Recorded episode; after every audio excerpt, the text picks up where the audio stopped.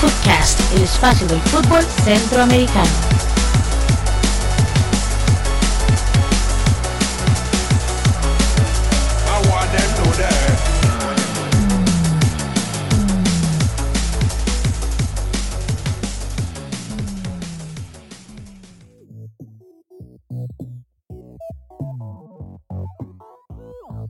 Muy buenas amigas y amigos de Footcast, el espacio del fútbol centroamericano. Estamos en el episodio número 21 y que va a salir el 5 de marzo 2018. Es un placer para nosotros el día de hoy contar con Jonathan Corrales. Mi nombre es José Gregorio Soro y eh, estaremos hablando del acontecer futbolístico en la semana anterior, que sobre todo el tema principal, la Liga de Campeones de CONCACAF. Y tendremos invitados, como siempre, a Francisco Céspedes, que nos va a ayudar en el análisis de uno de los juegos de esta fecha de vuelta de los octavos de final de la Liga de Campeones, así como Daniel Rivera desde Honduras, quien nos hablará de los eh, equipos Motagua y Olimpia y cómo le fue en esta ronda de inicio de esta competición de clubes regional. Así que muchas gracias por su sintonía. Recuerden que nos pueden seguir en Facebook a través de la cuenta Foodcast CR y pueden escuchar episodios anteriores del podcast en el sitio web foodcast.org. Eh, bienvenido Jonathan, ¿cómo le va? Y otra vez acá para hablar del fútbol de la región centroamericana. ¿Qué tal José? Muy buenos días, buenas tardes y buenas noches a toda la gente que está escuchando pues el podcast, la edición número 21 ya de nuestro espacio del fútbol centroamericano. En esta edición, como bien usted lo, lo decía, vamos a tocar pues el tema de la Liga de Campeones de CONCACAF, que es como pues el tema que más nos tiene ocupados en los últimos días, pero adicionalmente vamos a comentar un poquito sobre algunas noticias que se presentaron esta semana. Una de ellas es el tema de la Federación Guatemalteca de Fútbol que se encuentra de nuevo en una posición bastante complicada ante la FIFA. Vamos a comentar un poquito cómo está el tema. Además de esto, pues también comentar lo que sucedió esta semana con el anuncio por parte de la CONCACAF acerca de la próxima edición de la Copa de Oro y además de eso una posible participación de Costa Rica en la próxima edición de la Copa América Brasil 2019.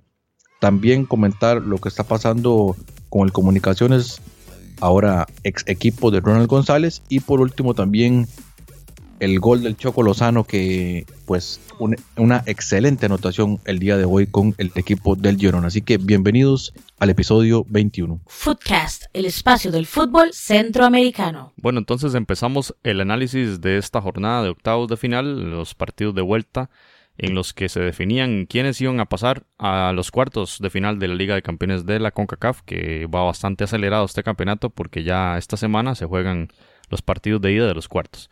Pues bien, empezamos en, en Monterrey. El equipo de Tigres recibía, recibía al equipo herediano. El juego de ida, recordemos, había quedado 2 a 2. Y pues eh, en aquel empate agónico de Heredia tenía cierta esperanza de, de lograr un buen resultado en Monterrey, pero el volcán es demasiado poderoso y el Tigres, una de las plantillas más poderosas de América, eh, se comió vivo Heredia. 3 a 1 terminó el partido. El primer gol, Ener Valencia, al 49. El empate fue a cargo de Jairo Arrieta al minuto 78. Y tarde cayeron los goles del triunfo de Tigres al 79 de nuevo Ener Valencia. Y Sosa al minuto 90 liquidó al equipo herediano 3 a 1. Ganó Tigres y pasó a los cuartos de final de la Liga de Campeones de la CONCACAF. Aquí en este partido es muy importante mencionar que, mm, bueno, el, el, el Herediano aguantó bastante bien. En el primer tiempo, si bien Tigres desaprovechó muchas opciones, creo yo que la defensa herediana jugó bastante bien y desgraciadamente cae, cae caen las anotaciones. La primera y la segunda de Tigres son errores, pero de bulto, de tanto de Kenner Brown como de Juan Pablo Vargas. Lastimosamente para Heredia, dos desconcentraciones, dos errores puntuales significan goles contra delanteros como Vargas, el chileno, y Ener Valencia, el ecuatoriano. Tigres tiene una plantilla enorme y este, esto le pasó factura sin duda al equipo herediano. Nada más hablar un poquito ahí de la, de la alineación de Tigres, por ejemplo, Nahuel Guzmán, argentino, Juninho y Rafael Carioca, brasileños, Celarayán, argentino, Vargas, el delantero chileno, y Valencia. O sea, es una selección de América y ni hablar de los mexicanos, ¿verdad? Por ejemplo, Jürgen Damm, Jonathan, si bien físicamente no es poderoso, no se le ve gran, eh, eh, un biotipo, digamos, como los hondureños, ¿verdad? Fuerte y erguido, sino es más bien jugador eh, delgado, pequeño, pero eso le, le da demasiada velocidad, tiene una profundidad enorme, llega hasta la, hasta la línea final con mucha velocidad. Y bueno, recordemos en el partido de ida había puesto una asistencia, ahora una jugada suya a un centro y anotación. Y volvió a suceder en este juego en, en Monterrey. Eh, volvió a pasar. Jugadas de esas similares llevaron demasiado peligro en esa, por esa banda derecha de Tigres. Y bueno, en este caso Juan Pablo Vargas, que estuvo jugando en ese lugar, la vio, la vio muy complicada contra un jugador como Jürgen Damm, que sin duda es un, un enorme talento, de mucho talento más que cuenta eh, el Tuca Ferretti para este equipo de Tigres, que bueno, liquidó la serie. Creo que en algún momento con el 1 a 1 de Jairo Arrieta hubo alguna esperanza de parte del equipo herediano. Si caía ese segundo gol, podían muy sí, empatar, empatar la serie y llevarla a, un tiempo extra. Sí, el asunto fue. Perdón, a penales. A penales. El asunto fue que el gol de Jairo Arrieta un minuto después cae el segundo gol de Tigres. El, equipo herediano no aguantó y fue un error sumamente infantil. Es decir, un error de esos que uno ve en las mejengas, en los partidos de barrio, en, la calle o en la cancha en la escuela. Realmente fue lamentable la jugada como el defensor de y le dejó la pelota ahí cerca al, delantero Valencia y, y, bueno, un remate furibundo. Este, este delantero es demasiado fuerte y el 2 a 1 cayó demasiado rápido. No hubo tiempo para que el Herediano pudiera como aguantar un poco y, buscar esa segunda anotación que le diera el, pase directo. Aún con el 2 a 1, el, un empate a 2 metía a Heredia los penales, como dice usted. Y bueno, no, no, no se vio ese último empuje de Herediano. Yo creo que ya no le daban las piernas al equipo Herediano. Y mm, a pesar de los cambios que realizó Jafet Soto, bueno, el, uno de los cambios sí dio fruto, que fue el de Jairo Arrieta, pero no fue suficiente para el equipo herediano ante una plantilla sin duda que apunta para llegar muy lejos en esta competición, Jonathan. Y, bueno, tomando su comentario, entonces usted le da la razón a Jafet Soto en el sentido de que el tema de los extranjeros contra los nacionales, si fueran solo o la mayoría de jugadores nacionales, Herediano ganaba. Bueno, Jafet es un especialista en meter, en echarle gasolina al, fuego, ¿verdad? Creo que especialmente cuando Mesford era entrenador de, Heredia la temporada pasada y ahora, él dijo al inicio de esta temporada en el, fútbol, de Costa Rica que él iba a ser otro Jafet. Pero volvimos a ver ese Jafet en esta eh, conferencia de prensa previa a este juego. Es una declaración polémica porque, bueno, ahí tiene el caso de Chivas. Chivas es un equipo de, de puros jugadores mexicanos y bueno, ha logrado bastantes triunfos. Eh, hace poco fue campeón de la Liga MX y aquí está ya en cuartos, en cuartos de final de, esta competición. Ante el Cibao, no importa, pero ahí está. Y, lo que repasaba ahora, Jürgen Damm, por ejemplo, bueno, jugadores de mucho, de mucho nivel. Y ahí está Jorge Torres Nilo también, el jugador mexicano de Tigres, y bueno, digamos que parcialmente estaría a favor, eh, de acuerdo con, con Jafet, pero no con toda la, categoría como él, eh, como él la dice, ¿verdad? Categóricamente él dice, si fueran puros mexicanos, ganaría Heredia. Bueno, yo, eso sí habría que dudarlo. Yo diría que sí podría ser más competitivo el juego, más igualado, digámoslo así, pero categóricamente indicar que ganaría Heredia es, es exagerado, me parece, Jonathan. Sí, yo creo que tal vez la gente a veces confunde este tema de los, nacionalismos porque en realidad no está jugando México contra Costa Rica, es el Club Sport Herediano, un equipo de, la Liga Costarricense, y el Tigres, un equipo de la Liga Mexicana. Y, ahí no necesariamente estamos hablando de una lucha entre países, ahí estamos hablando de clubes de países muy específicos. Y se mide realmente los poderes que hay entre una liga y otra y pues las diferencias que hemos visto dentro del terreno de juego después de estos partidos, porque ahorita vamos a hablar de los otros clubes de Costa Rica, pero las diferencias yo creo que han sido abismales. Y yo voy un poco, voy a ser un poco más crítico en algunos temas porque, pues si bien es cierto, el, el partido de Herediano a nivel defensivo se vio un poco mejor con una, un posicionamiento táctico, un sistema defensivo un poquito mejor o más ordenado. En eso sí tengo que darle el mérito a, Jafet Soto y a los jugadores que lograron pues plantarse bien dentro del terreno de juego. Pero la gran realidad es que está, el partido está condicionado porque el Tigres no pisó el acelerador a fondo. O sea, no en ningún momento se vio el Tigres metiendo toda la carne en el asador, más bien manejando un poquito los tiempos del partido y tras de eso, pues, eh, eh, eh, dentro, en algunos minutos, pues, tenía el control total del partido ya en el primer tiempo, si bien es cierto, no cayeron los goles, pero ya se empezaba a ver a un Herediano con dificultades para ir al ataque. Y, ahí es donde yo voy. O sea, Herediano, si bien es cierto, defensivamente estuvo bien, yo creo que en ataque fue muy pobre. Y eh, en cambio, pues eh, Tigres, incluso dejando algunas de sus figuras en, el, en la banca, logró pues sacar el resultado. Y como bien usted lo dice, esos errores garrafales, pues realmente difícil de entender a un equipo como Herediano que lleva muchos años de conocerse o algunos años de conocerse, ya varias temporadas. Este segundo gol, por ejemplo, es increíble lo que pasó entre Juan Pablo Vargas y, Leo Moreira, que Leo Moreira tuvo un, partido bastante malo, a pesar de que en el primer tiempo sacó una muy buena acción de un remate de cabeza de, de Vargas, el delantero chileno pero en el segundo tiempo desastroso. En una prácticamente le regaló un gol a, Ener Valencia. Entonces yo creo que el resultado incluso puede ser un poco engañoso. engañoso.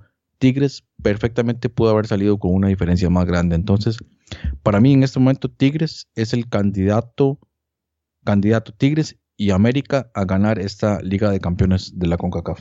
Jonathan, usted ahorita va a analizar el partido de Toronto, pero esa serie contra el equipo canadiense va a ser a muerte, ¿verdad? Eso sin duda vamos a, verla con, con mucho placer ese partido porque va a ser un duelo muy mucho más parejo que este. Sin duda la plantilla de Toronto sí podría hacerle más competencia al equipo de Tigres. Yo para cerrar este partido quiero decir que Jafet Soto, eh, a pesar de las grandes diferencias en las plantillas, me parece que el entrenador hizo un buen trabajo. Eh, más allá de las declaraciones polémicas que él suele, suele realizar para calentar el partido, hizo un buen trabajo porque en ambos, en ambos juegos los cambios le rindieron frutos. En el primer partido recuerden que ingresó Jendrik Gris e ingresó Jairo Arrieta y fueron los dos goles heredianos. Y en este partido eh, metió al 71 a, a Jairo Arrieta y, y, siete minutos después realizó el gol del empate. Así que mm, eh, creo que Jafet Soto sí hay que reconocerle que tiene una buena lectura de los partidos y actúa, me parece, en el momento indicado con, las permutas y las permutas con la gente que tiene disponibilidad, ¿verdad? Entonces, eh, ese comentario quería hacerlo en, en, favor, digamos, del DT del equipo herediano. Incluso también creo, ¿verdad? A lo que he podido apreciar a nivel de, de las conferencias de prensa y el manejo en, en general con la prensa y la afición, mucha madurez de parte de Jafet Soto. Me parece que, que sí se le están viendo algunos dotes de entrenador, a pesar de que parece que él no, no quiere seguir esa línea, es solamente algo temporal. Para quienes nos siguen desde otros países, Jafet Soto eh, es el gerente deportivo del Club Sport Herediano. Ante la salida de Medford, él asumió la dirección técnica y anteriormente había sido también director técnico de este equipo está ahora en una forma interina, pero eh, como dice Jonathan, creo que hace, hace un buen trabajo. Anteriormente llevó al Heredia incluso a, a la final del campeonato local. Y este se caracterizaba por las declaraciones picantes, polémicas, para meter, digámoslo así, aquí como decimos, meter carbón y calentar los juegos en la previa. Y creo que desde el punto de vista deportivo hace, hace un buen trabajo ahí en la dirección técnica Pasamos entonces a repasar el otro partido, precisamente lo que estábamos comentando acerca del Toronto y Colorado Rapids, en donde pues el equipo de Colorado intentaba lograrle dar vuelta al resultado adverso que había obtenido la semana anterior, Pero bueno, un partido, creo, en términos generales, bastante de regular para abajo, bastante deficiente en muchos aspectos, imprecisiones en los pases, un ritmo no muy, no muy acelerado. Yo creo que, pues como se vio en algunas partes en el partido de ida, se nota demasiado que estos equipos apenas están entrando en esa, en esa fase, fase competitiva. Algunos preparadores físicos tienen diferentes argumentos en, relación a, este tema de las pretemporadas, pero sí creo que, estos equipos todavía no han entrado en esa fase competitiva de, alto rendimiento. Y Toronto logró manejar perfectamente pues, los tiempos del partido sin presionar el acelerador a fondo. Algunas intervenciones ahí por parte de Jovinko.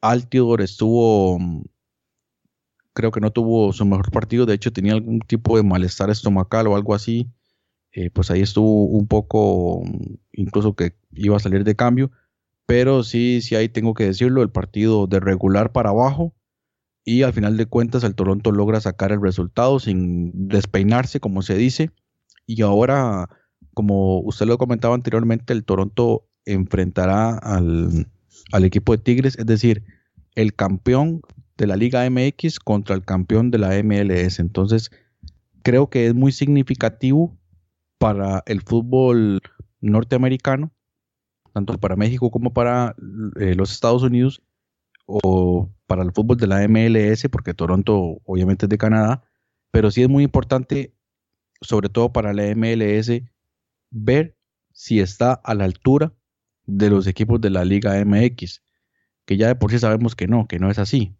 está en proceso, pero de momento yo creo que la diferencia todavía es, bastante entre, entre ambos equipos.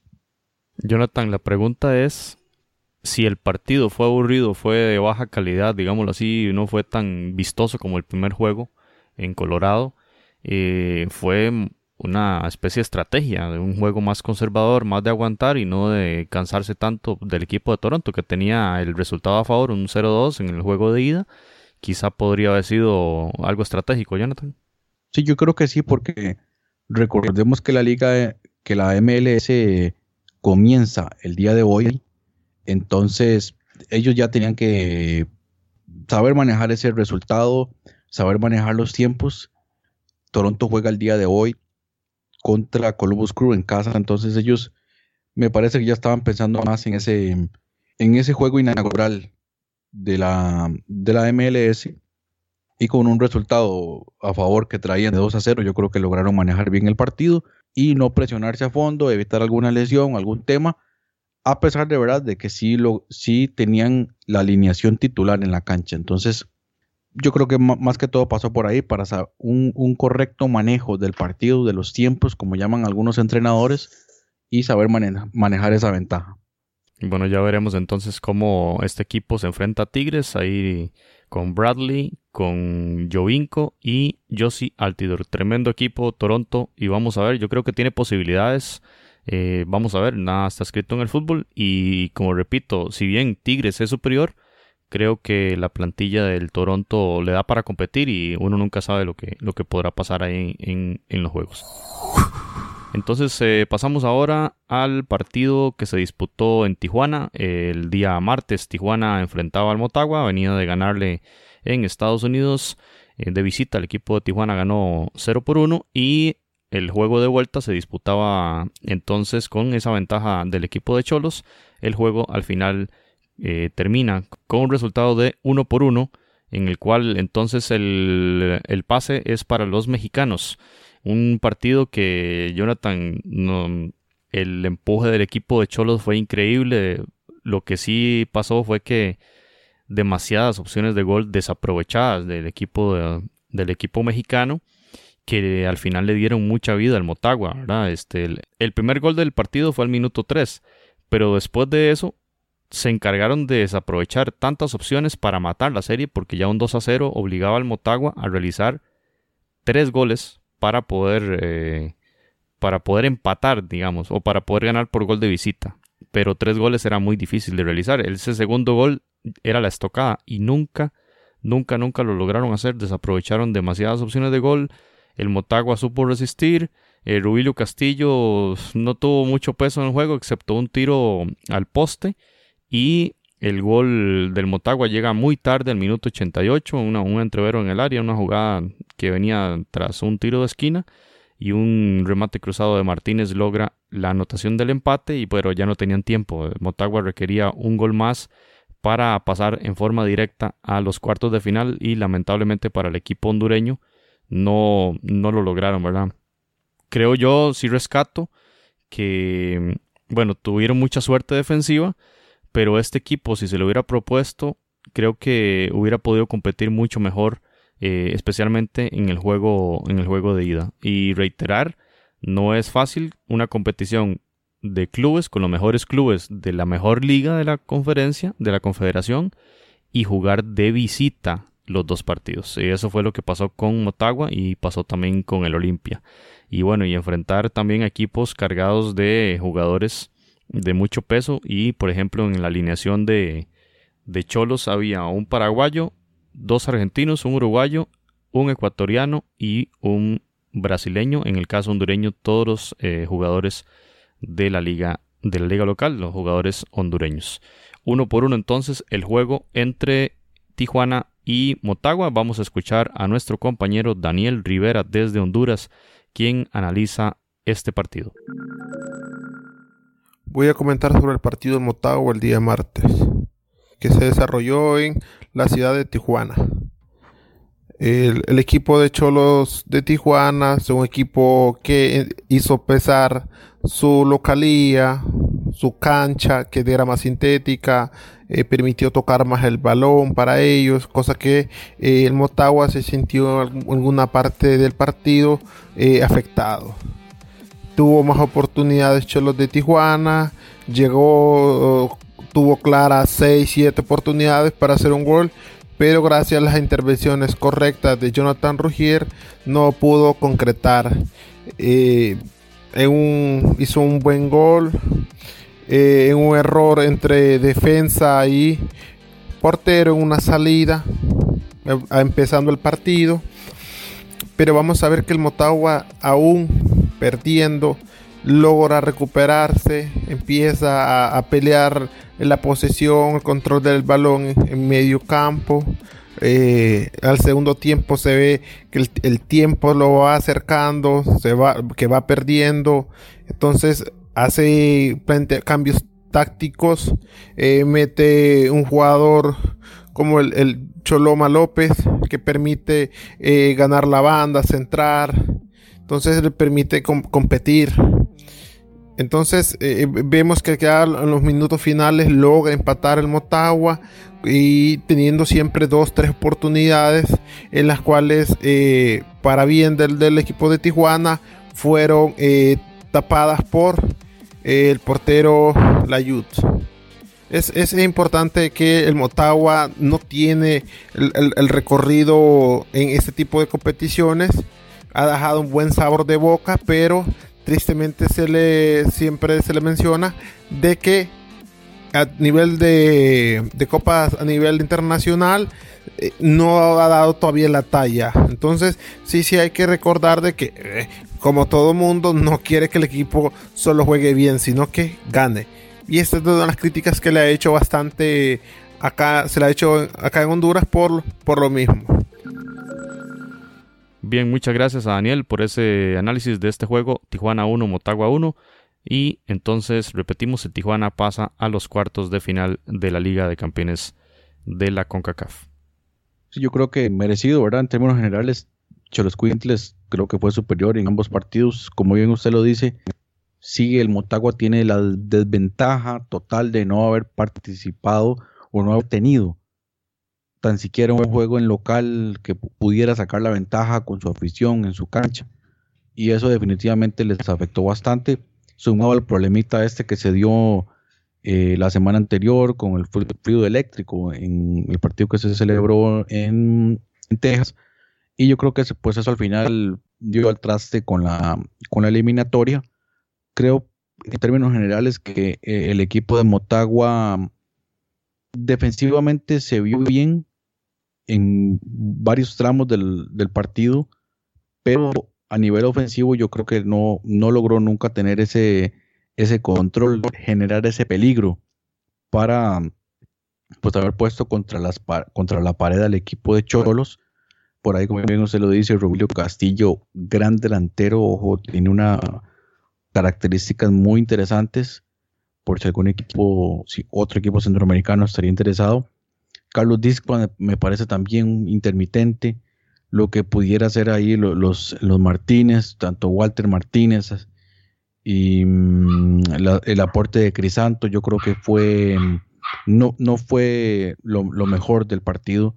Sí tuvo un par de oportunidades en el segundo tiempo, una bola que pega en el poste de Rubilio Castillo y finalmente pues el, gol del empate que se da ya en los minutos finales, pero lamentablemente insuficiente y tarde para lograr pues, em, pues haber puesto contra la pared al equipo de Cholos. Y de nuevo el, el portero Ruggier argentino del Motagua, yo creo que tuvo un excelente una excelente participación, algunas tapadas importantísimas, a pesar de que en, esos, en, ese, en esos primeros minutos donde cae el gol de Cholo, yo creo que también tuvo un poquito de complicidad el portero Roger, pero bueno, al final yo creo que también fue figura y punto alto para el equipo de Motagua. Y lamentablemente pues eh, hasta aquí llega la participación de, del equipo de Motagua. Pasamos a analizar entonces el partido entre Chivas y Cibao y para ello vamos a contar con la participación de nuestro compañero Francisco Céspedes, que nos tiene el análisis de su parte de lo que se vivió en este partido. Hola amigos, un saludo cordial. Este, espero que se encuentren todos muy bien. Em, como se esperaba, el partido de vuelta entre Guadalajara y el equipo dominicano no arrojó mayor sorpresa. Un triunfo muy cómodo de las Chivas, 5 por 0 jugando con un equipo alternativo prácticamente, únicamente, únicamente tres jugadores de los que iniciaron el juego en República Dominicana eh, iniciaron también en este. Y aún así, eh, el equipo de Guadalajara tuvo un, un triunfo bastante cómodo, 5 por 0. Eh, costó un poco que llegara la primera anotación del juego, tuvieron que esperar hasta el minuto 44. Eh, Alanis abre el marcador en un, cabezazo que logra conectar después de, un tiro de esquina. En el minuto 48 estuvo a punto, a punto de anotar el, el Cibao, lo que hubiera sido un juego de 1 a 1 en ese momento. Pero a partir de ahí eh, empezaron a caer bastante seguidos los, los goles de los mexicanos, Cisneros en el 52, Macías en el 56, Pulido en el 73 y finalmente Mayor en el 78 para cerrar el eh, marcador, como les decía, de 5 por 0. Más efectivo Chivas en este juego que en el, que en el primero de la serie. en el comentario pasado no hice la observación, pero eh, me llamó mucho la atención en ambos juegos lo bien que achica el, equipo dominicano saben jugar bastante bien fuera de, de, juego y Chivas continuamente caía en, esa, en situación. Los mexicanos, al igual que en el primer juego, no dejaron de atacar. Siempre se mantuvieron al frente con la diferencia de que esta vez sí este, anotaron eh, la gran mayoría de oportunidades que se les presentaron el portero Juan Pablo Domínguez, que había sido figura en el, primer encuentro, esta vez no tuvo realmente este, opción alguna en, ninguna de las anotaciones que recibió. Pero, pero bueno, creo que no deja de ser una bonita experiencia para los dominicanos y obviamente para nosotros que se nos da esa oportunidad para ver eh, equipos que usualmente no son no son protagonistas en la, en la, en la dinámica del fútbol regional. Eso sería por ahora y de nuevo un saludo y un abrazo para todos. Muy bien, muchas gracias Francisco por, por su participación en el encuentro disputado en Guadalajara, donde Chivas recibió la visita del Cibao y un encuentro donde, bueno, ya estaba prácticamente todo absolutamente definido, luego la victoria de Chivas allá en República Dominicana y eh, en primer tiempo, pues casi, casi se va el equipo dominicano con un empate a cero. Estuvieron realmente muy cerca de, haber logrado este, mm, pues, un buen resultado, al menos en el primer tiempo, pero cayó el gol de, de Osvaldo Alanís. Decíamos entonces que el equipo de Chihuahua estuvo a punto de, haber llevado un empate a cero en el primer tiempo, pero bueno, al final cae justo en las postrimerías de, la primera, de la primera parte cae la anotación por parte de Osvaldo Alanís. Y ya en el segundo tiempo, pues un total paseo ¿verdad? del equipo de Chivas, empezaron a caer los goles. Y tempranito ya Cisneros metió el segundo, Macías el tercero y Alan Pulido el cuarto y finalmente Mayorga puso el definitivo 5 a 0 y 7 a 0 en el global. Yo me quedé esperando por ahí que el equipo de anotara por lo menos el gol de la honra. Me parece que hubiera sido histórico para, para el equipo dominicano, que incluso sí tuvo un par de acciones ahí importantes que perfectamente pudo haber, eh, pues haber tenido una, una anotación para haberse por lo menos llevado una alegría de vuelta a la isla. Y yo creo que para ellos debe ser una experiencia interesante. En términos generales me pareció que pues el rendimiento es difícil de analizar para, para un equipo todavía como en, en, en aras de mejorar y, buscar ese profesionalismo, ¿verdad? Sí, comparto. Eh, ese 0-0, el primer tiempo hubiera sido histórico. Yo creo que y lo hubieran valorado bastante bien de, parte de los, de los dominicanos.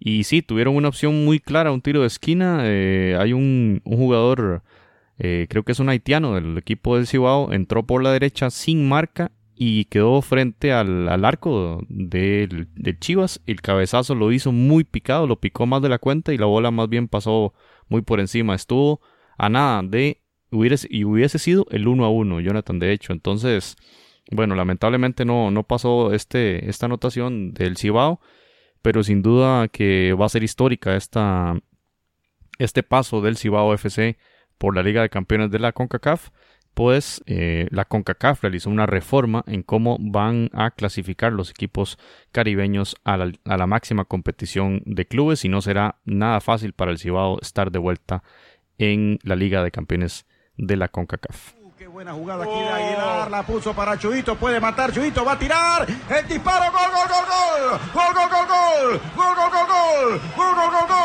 gol, gol.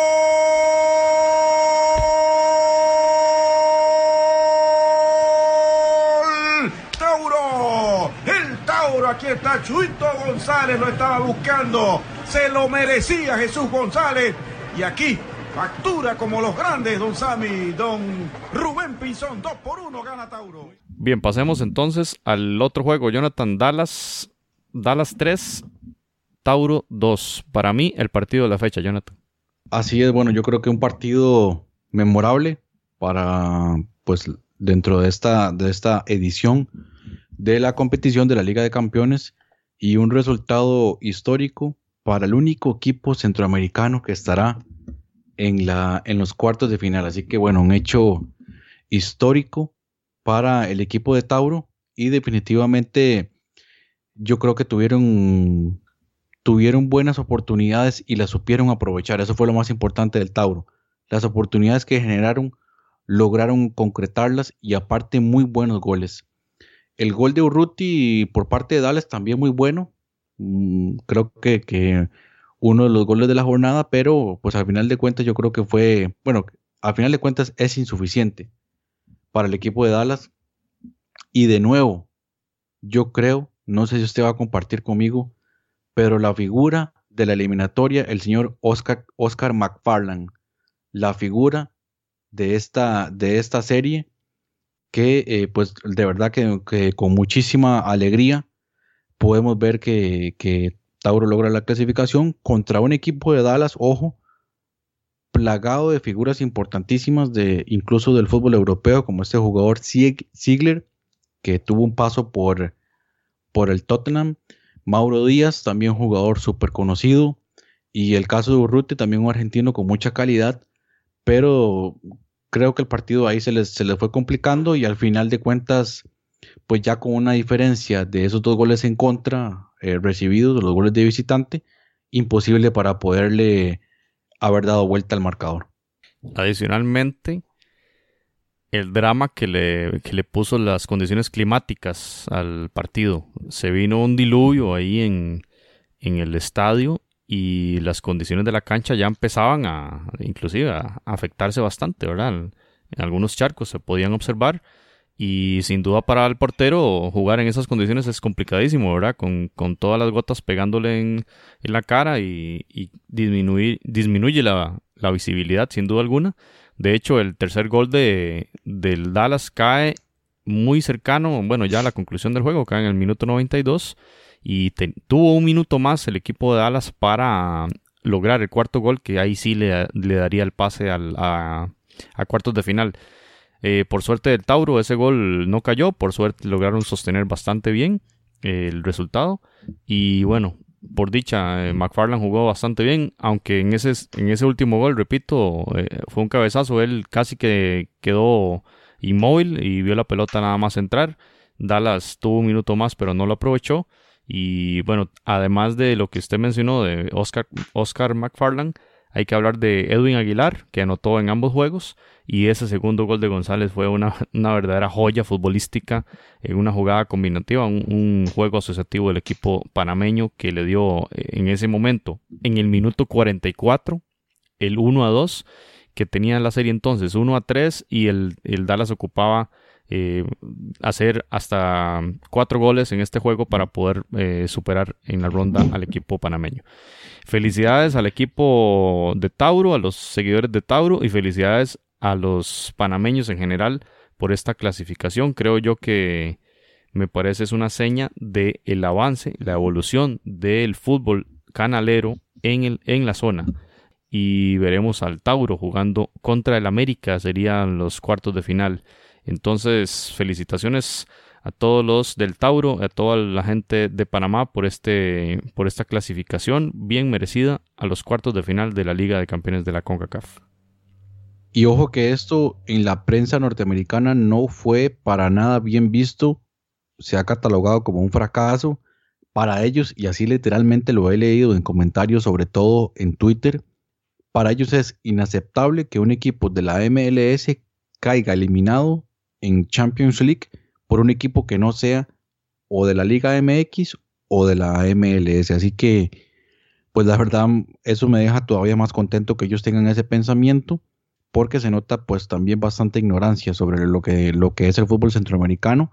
Por cierto, un fútbol del cual se nutren bastante de jugadores. Entonces, pues qué bueno por Centroamérica y qué bueno por Panamá que ahí sigue creciendo. Por cierto, que la semana anterior se cumplieron 30 años de la fundación de la Liga Profesional del Fútbol Panameño. Así que el crecimiento ha sido, yo creo que muy rápido, una liga, una liga de un país en donde el fútbol no es el deporte principal. Entonces realmente felicidades y ahí va el fútbol con paso acelerado hacia pues cada vez eh, una, una mejoría y haciéndole competencia ya a otros equipos, no solo de Centroamérica, sino también del área de la CONCACAF. Bueno, y si así piensan los dirigentes de Dallas, pues que sigan pensando así y las, derrotas seguirán llegando si no hay respeto por los rivales. Hay que mandarlos a escuchar Footcast un poquito más. Bueno, exactamente. Footcast, el espacio del fútbol centroamericano. Vamos a pasar ahora al otro juego, el que se disputó en el Estadio Azteca el día 28 de febrero entre el América y Deportivo Saprissa. Eh, nosotros ya no esperábamos nada de este partido. América ya contundentemente había derrotado 1 a 5 en el Ricardo Saprissa al equipo morado y pues la serie era más que estaba más que liquidada y este era un juego mm, de mero trámite. Sin embargo, el equipo de Miguel Herrera alineó a muchos jugadores de la ofensiva que jugaron acá en Costa Rica. Estaba Domínguez, estaba Oribe Peralta y estaba Henry Martin. A pesar de ello, sí, en defensiva hizo algunas modificaciones, incluyendo en el arco al jugador Jiménez. Y por el contrario, esa prisa, eh, bueno, hizo un cambio en el portero, eh, alineó a Briseño, eh, el DT Vladimir Quesada, y también ya podía y tenía habilitado a Daniel Colindres, que no disputó por sanción el juego de ida. Estaba también fuera David Ramírez por lesión, así que hubo por obligación que hacer las modificaciones del caso. Y bueno, ¿qué se puede decir de este juego? Si al minuto uno dejan a Darwin, Darwin Quintero, jugador, qué jugador más fuerte, qué jugador de tanta calidad de este equipo de América, se fue en la media cancha, se llevó a dos hombres en la mitad de la cancha que no lo marcaron, no le salió nadie a, a, contrarrestarlo de frente. De hecho, el que tenía que salirle de frente se quedó muy cerca del área del Saprisa y el remate de Quintero le pega en el pecho. Es Michael Barrantes y esta, en esta jugada la pelota se desvía y baña al portero briseño. Al minuto uno ya Saprisa perdía 1 por 0 y bueno, ¿qué se puede esperar? La serie va 6 a 1. ¿Qué hace usted en ese momento? Eh, Vladimir Casada, o más bien Víctor Cordero, que es el que está eh, encargado de las declaraciones a la prensa, había indicado previamente a Fox Sports que venían a lavarse la cara. El objetivo era jugar un partido más inteligente y demostrar que aquello del 1-5 fue una, un accidente, que fue una mala noche del Saprisa y que tienen mucho más calidad que eso. Bueno, Saprisa creo que el primer gol, eh, a pesar del primer gol, empezó a disputar un juego digamos, con un nivel mucho más alto que aquel de, de hacía una semana, pero a todas luces el América ya con un 6 a 1, al igual que en el caso de Tigres, las revoluciones no, no estaban al máximo y sobre todo pensando también que el fin de semana se juega el clásico mexicano eh, Chivas contra América, entonces también había que dosificar las energías. Y bueno, Saprisa logró aguantar algunas arremetidas ahí, creo yo, por la banda izquierda de, de Mora. Me pareció uno de los jugadores que tuvo mejor rendimiento del cuadro morado. Y sin duda alguna de Daniel Colindres, que para mí es quizá el mejor jugador de Costa Rica en la Liga Nacional eh, actualmente. Y la diferencia de Colindres se notó. Si llegaba, hizo un par de remates a marco en el, en el primer tiempo y llevaba peligro y desequilibrio en la defensa de América, al menos las de las dos o tres ocasiones en que Saprisa pudo llegar en la primera parte. Y pues en la segunda parte el Saprisa lo intentó de nuevo y tras un saque de banda de Jordan Smith se la da a Mariano Torres, hace un giro muy interesante, se lleva a la marca y le queda la pelota frente al, a la media luna, hace un remate rastrero cruzado y que bueno, no lo logró el portero Jiménez por la pelota, iba muy pegada tanto al piso y, pegadísima al palo, iba muy esquineado de ese remate, fue un gol realmente buenísimo de Mariano Torres, que una semana antes había peleado incluso con un aficionado sapricista en aquella noche trágica en, en. El 1 a 1, bueno, sirvió y, y el equipo eh, América como que despertó un poco, ¿verdad? Y, y llegó con mucho peligro. De hecho, hubo una segunda anotación que fue invalidada por el árbitro, según él, por una posición prohibida de Domínguez, que fue el anotador, y realmente en las repeticiones reiteradas que dieron los mexicanos de Fox, se vio que no hubo tal. O sea, el, partido realmente, legalmente tuvo que haber quedado 2 por 1 y... Y bueno, pues creo que al final prisa sí logra un poquito lavarse la cara de aquel, de aquel espanto, de aquel 1-5. Sin embargo, no es suficiente lavarse la cara nada más. Creo que en otras ediciones de la Liga de Campeones acá en casa han logrado poner más eh, eh, peligro en el arco rival eh, ante equipos mexicanos. Creo yo que ante equipos de la MLS siempre ha sacado la tarea a pero esta ocasión fue verdaderamente vergonzoso ese, esa goleada en casa y ahora un partido de trámite para el América que bueno, al final logra por resultados y en los anales históricos va a quedar un 1 a 1 y creo que en cierta forma sí lo logra. Pero en juego y en rendimiento eh, el equipo sapricista tiene mucho, mucho que avanzar y bueno, creo yo que la directiva del equipo morado tiene que, ante todo, mm, arreglar esa situación ahí en la dirección técnica que es, es lamentable que los, por ejemplo, Orbañanos y demás comentaristas de Fox Sports ni siquiera mencionaran a Vladimir Quesada, aunque las tomas estuvieran enfocándole a cada rato por una cuestión administrativa de él. Él no es el director técnico oficialmente del, del en, en, este, en este torneo, Jonathan. Correcto, sí, bueno, sobre ese tema, pues no, no, quisiera ampliar ahorita, pero pero sí creo que tal vez en la dirección deportiva todavía Saprissa está teniendo problemas y problemas bastante serios. Pero bueno, en cuanto al juego, sí coincido en que en cuanto a que el América presentó un equipo muy competitivo, pero que no, no presentó toda la planilla titular, como sí lo hizo en el partido de ida. Por ejemplo, en este partido no estuvo Guido Rodríguez, que es el titular por encima de Joe Corona, no estuvo William da Silva, no estuvo Renato Ibarra, que hizo estragos realmente con la defensa con la defensa del Deportivo Saprissa y tampoco estuvo Polo Aguilar, que pues es un jugador ya veterano en, la saga del cuadro de las Águilas. También dejó en banca al portero Marquesín, el argentino, y en su lugar estuvo el portero Oscar Jiménez. Por ahí yo creo que un partido en donde, bueno, incluso Carlos Darwin Quintero no es titular tampoco, sabemos que viene con algunos problemas dentro del terreno de juego y también por afuera, sumergido en algunas polémicas que lo han dejado ya en el banquillo por varios partidos, estuvo sancionado y además de esto también se escuchan fuertes rumores de que este jugador colombiano estaría próximo a emigrar hacia el fútbol de la MLS. Entonces veremos qué va a suceder. Por ahí sí la participación de, mm, de Domínguez, el jugador paraguayo. Creo que ahí sí Jordan Smith por lo menos lo tuvo un poquito más controlado. En ese aspecto Saprissa mejoró muchísimo en relación al partido de ida. Defensivamente se vio mejor, por supuesto que estaba más resguardado y por lo menos se vio un planteamiento ordenado de Saprissa. Pero vamos al otro, al contexto. El contexto es que el equipo de América iba ganando 5 a 1, o sea, no tenía ningún tipo de prisa estaban manejando el partido con mucha tranquilidad, sin presionarse a fondo. ¿Por qué? Porque ya estaban pensando, aunque no lo digan, ya estaban pensando en el clásico contra Chivas que se juega este fin de semana y del cual siempre la afición pues mete muchísima presión y por, supuesto también la prensa. Entonces en, ese aspecto había que poner eh, el partido en contexto, el partido en realmente en lo que estaba sucediendo y al final de cuentas el América se puso en ventaja demasiado temprano y eso también yo creo que, que puso el partido en el congelador y América pues ahí esperando, tratando de que pasaran los minutos y pues como se dice popularmente un mero trámite.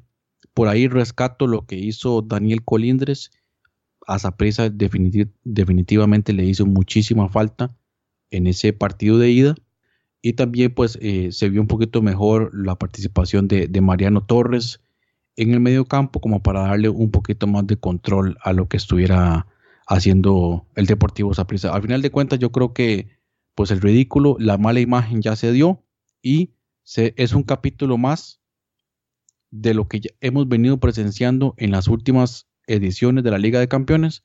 Finalmente, Saprissa queda eliminado y de una manera casi que estrepitosa por un equipo mexicano, una diferencia todavía importante y veremos si para una próxima competición Sabrisa pueda reforzarse un poquito y llevar un, equipo más competitivo y también tal vez con una dirección técnica un poquito más preparada porque deja eh, o preocupa más bien escuchar a un técnico decir que eh, no sabíamos contra qué nos estábamos enfrentando. Realmente pues eso deja mucho que desear.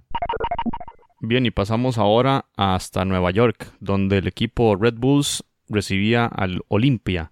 Y el juego eh, había quedado uno por uno en San José. Entonces todo estaba por verse. El 0-0 hacía, le daba el pase al equipo local, pero este, empezó ganando al minuto 54 Wright Phillips, delantero demasiado fuerte, demasiado rápido y fue el primer anotador en el minuto 54 y Davis en el 64 hizo el 2 a 0 con lo cual el Red Bulls clasifica eh, a, los cuartos de final de la Liga de Campeones en un global de 3 a 1 ante un Olimpia que Jonathan, yo no sé, me parece que Pizzi Restrepo trató de llevar un partido muy defensivo, muy conservador y no sé si andaba buscando en el segundo tiempo despertar o así, pero el equipo de Olimpia, con el, ya cuando el partido, eh, después del minuto 60, 1-0, eh, echó arriba y empezó a llegar con bastante peligro, pero en el último cuarto de cancha no, lo hacían bien, no, no, no lograron definir pero en la creación de juego, en la salida del, desde el arco propio, tenían un buen juego el equipo de hondureño, pero no, no lograron terminar las jugadas, no lograron llegar al 1 a 1 que les hubiera dado por lo menos el pase a los penales. Y ese 2 a 1 fue, fue creo yo, la estocada. Aún así tuvieron muchas opciones, hubo varias jugadas.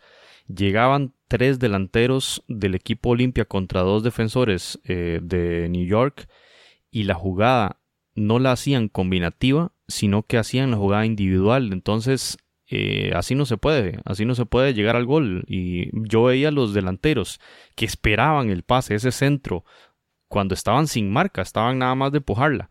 Y uno veía las diferencias en los jugadores, cómo pegaban el grito al cielo, levantaban la mano, le recriminaban al compañero. Creo yo que ahí, eh, bueno, uno viéndolo desde lo, desde lo externo, podría haber alguna diferencia interna ahí entre, entre jugadores. Me parece que hubo mucho individualismo desde el punto de vista de, ahí del Olimpia, que pudo haberle dado al menos una anotación y meterlos en la serie.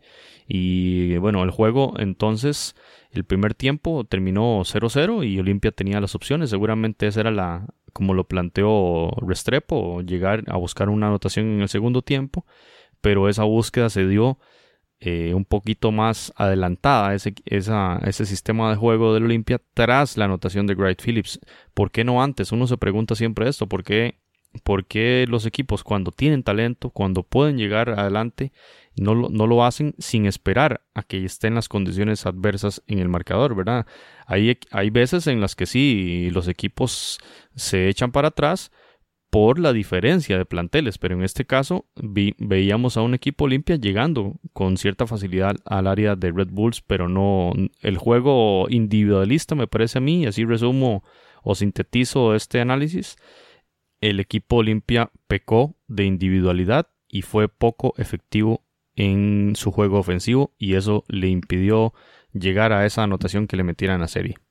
Correcto, y en algunos casos increíbles las oportunidades que se perdió la Olimpia realmente para llevarse las manos a la cabeza, la manera en que desperdiciaron oportunidades frente al marco cuando el partido estaba 0-0 y también cuando estaba 1-0, porque ya el 2-0 fue totalmente lapidario para el partido, pero todavía con el 1-0 Olimpia tuvo oportunidades para haber anotado y hoy deben estarse lamentando. Un equipo hondureño que es de los más ganadores del fútbol catracho, y tiene una planilla importante. Ahora, yo creo que incluso tal vez la planilla más competitiva del fútbol hondureño para esta Liga de Campeones contra un New York Red Bulls que si bien es cierto, pues es un equipo importante, un equipo, un buen equipo bien conformado, pero no es de los equipos más fuertes de la MLS. Entonces, eso también tiene que, o hay que ponerlo en contexto.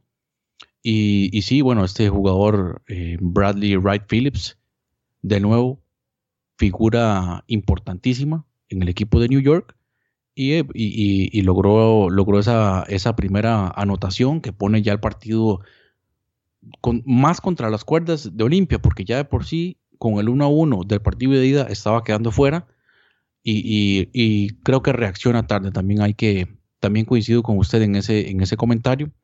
Me, decepcionó bastante eh, la, la participación del Olimpia yo esperaba, la verdad, muchísimo más del equipo hondureño y bueno, Honduras se queda también sin participación en los cuartos de final y como, como se dice también, pues ahora a poner un poquito las barbas en remojo para analizar exactamente lo que está ocurriendo también con la liga local y ver lo que cada, lo que cada club está haciendo y si, y si se pueden preparar de una mejor manera para enfrentar una competición internacional. Por ahí sí destacar la participación del panameño Michael Amir Murillo en el New York Red Bulls, que pues viene teniendo pues una, una buena participación desde la temporada anterior y esperemos que tenga pues un muy buen papel en esta MLS que inicia este fin de semana, esperando que llegue también a un buen nivel hacia la Copa del Mundo y también la participación del jugador Ovalle, el panameño del Olimpia. Indicar en el tema estadístico, por ejemplo, el Olimpia tuvo la posesión, bueno, igualada al 50%. Lo que quería ver era el dato de los pases, 90% de efectividad en los pases, Jonathan, del equipo de Olimpia. 90% de el más de casi 400 pases en total, el 90% fueron bien ejecutados y 10 disparos al arco, 16 recuperaciones de balones. Me parece a mí que el equipo de Olimpia hizo un buen juego en el tema ofensivo, eh, excepto cuando entraban al área, digamos. Pero allí entonces hay, que revisar, ¿verdad? Lamentablemente volvemos al tema que hablábamos hace, hace poco en Footcast. Ya no está Roger Rojas, ¿verdad? Ya no está el finalizador. Y curiosamente, Restrepo dejó a Cosley en banca en este juego. Cosley entró en el minuto 46. Entonces creo yo que ese dato también confirma un poquito nuestra hipótesis de que el equipo Olimpia estaba aguantando un tiempo y echar todo en el segundo tiempo, pero ya eh, fue demasiado tarde. Y coincido con usted y el análisis del, del episodio 20 usted decía que Olimpia era quizá el equipo con más opciones, el equipo centroamericano que, que más opciones tenía de pasar a la siguiente ronda y creo yo que, que era cierto, e, e, ese análisis suyo fue muy bueno sin embargo, faltó creérsela un poquito más de parte, incluso de parte de Carlos Restrepo. Pasamos a, escuchar a nuestro compañero Daniel Rivera, que también tiene pues el análisis que realizó desde, desde Honduras sobre sus apreciaciones de lo que ocurrió en este partido entre New York y el Olimpia. Les comento sobre el partido Olimpia Red Bull. Es importante ver, es un es un partido histórico porque sí contaba con el apoyo de muchos hondureños que están, eh, que radican allá en, en Nueva York. Es importante decirles que el, el Olimpia jugó como nunca, perdió como siempre. Porque increíblemente tuvo oportunidades, control de balón, pero no fue certero. Tanto así que eh, en dos jugadas rápidos, concreta el equipo de los Red Bull. Sí, pero vamos a ver que el Olimpia, a pesar de ir perdiendo, no pierde el ritmo, sigue buscando el marco contrario hasta que su momento llega para mala suerte, una jugada solos frente al portero.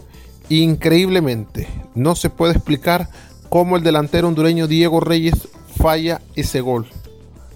El Olimpia tuvo otra jugada en la cual tenía que dar el pase un, un Nobel jugador José Pinto, pero tristemente eh, antes de darla eh, logró interceptar la, la, defensa del equipo de los Red Bull. Es, decir, el, el, Olimpia que tiene mayor recorrido en torneos internacionales de los equipos de Honduras, jugó bien, se logró posicionar, pero no fue certero.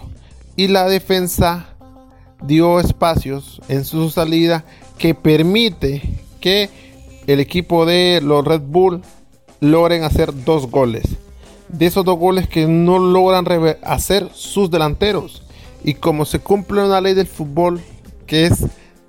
¿Para qué? Es una ley de fútbol porque es histórica. Equipo que perdona, pierde.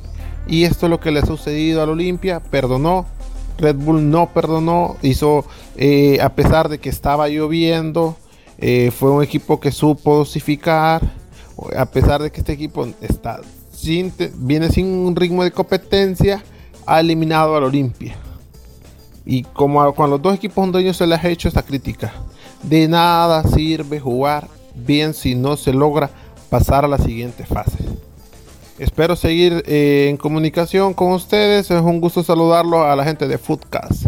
Gracias por eh, darme esta oportunidad. Saludos desde Honduras.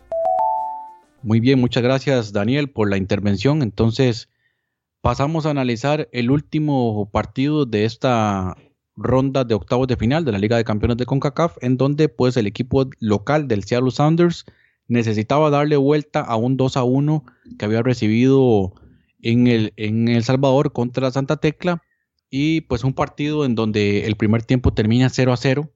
Santa Tecla me parece que defensivamente estaba teniendo bastantes dificultades, incluso con un juego ya físico un poquito más allá del reglamento. Yo creo que se, se estaban llenando muy rápido de faltas muy peligrosas y que pues en algún momento eso podía llegar a sacar la factura, incluso también ya algunos con tarjeta amarilla, o sea, desde el minuto 3 ya había un jugador amonestado en, en, Santa Tecla, a los 14 ya tenían dos amarillas.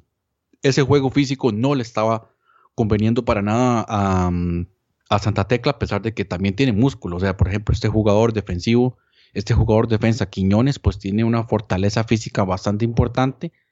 Tal vez técnicamente no es el mejor de los defensas, pero sí se ve pues con una contextura física importante, chocando ahí con Dempsey, chocando ahí contra Bruin, contra quien sea. Eh, el hombre metía cuerpo y también sacaba ventaja. Pero pues en el segundo tiempo, bueno, incluso en el primer tiempo, Santa Tecla tuvo algunas jugadas, jugadas de contragolpe que desaprovechó. Y también por ahí puede ser que, el día de hoy se estén lamentando, pero en el segundo tiempo ya la debacle fue total. Creo que ese primer gol demasiado rápido entrando en el segundo tiempo a los 47 minutos y ahí ya el partido se complicó por completo. Santa Tecla ya arriesgaba un poquito más, las intervenciones ahí de Ricardiño, jugador importantísimo. Por supuesto, Mayen era es el motor de este equipo ahí en el medio campo, un jugador bastante bueno, yo creo que para el área, un jugador que está, que está bastante bien para el fútbol centroamericano, ahí tratando de darle la conducción eh, en el medio campo, este jugador Rivera, es como una especie de volante contención mixto ahí, tratando el que, el que da la salida ese segundo pase para luego tratar de buscar a Mayen o a, o Ricardiño. Por ahí el Santa Tecla tuvo eh, un, par de acciones, pero realmente yo creo que nunca llegó a inquietar el arco de, el portero Frey. Y pues al final de, al final de cuentas, eh, los goles empezaron a caer ya. O sea, ya el gol de Lodeiro, casi que lapidario un, centro de Clint Dempsey por la izquierda y el, cabezazo de Lodeiro al segundo palo. Y por ahí ya, ya el Seattle bajó un poquito el ritmo, ya esperando, tenía ya pues el resultado en la bolsa y Santa Tecla se derrumbó por completo a nivel defensivo. Y al 81 cayó el, el 3 a 0 de Marshall con una asistencia de Lodeiro. Y finalmente otra asistencia de Clint Dempsey para el gol de Akram que puso el 4 a 0 y como, como ocurre muy a menudo, ¿verdad? Con algunos equipos centroamericanos. Se, se emocionan con el partido de ida, sacan un buen resultado, pero al final la historia termina en tragedia y un 4 a 0, pues que deja, deja, deja en evidencia las deficiencias propias de un club como el equipo de Santa Tecla. En la jornada anterior, Tauro y Santa Tecla fueron los centroamericanos ganadores y con ellos teníamos las esperanzas de clasificación y bueno, Santa Tecla llegó y como usted dijo, aguantó todo el primer tiempo. Lastimosamente ese gol en el 47 derrumba todo y somos muy emocionales, ya lo hemos dicho, lo había mencionado también Randall Sánchez acá, y somos muy emocionales y cuando estamos en contra creo que nos, nos desesperamos y eso perjudica muchísimo la calidad que podemos desempeñar en la cancha.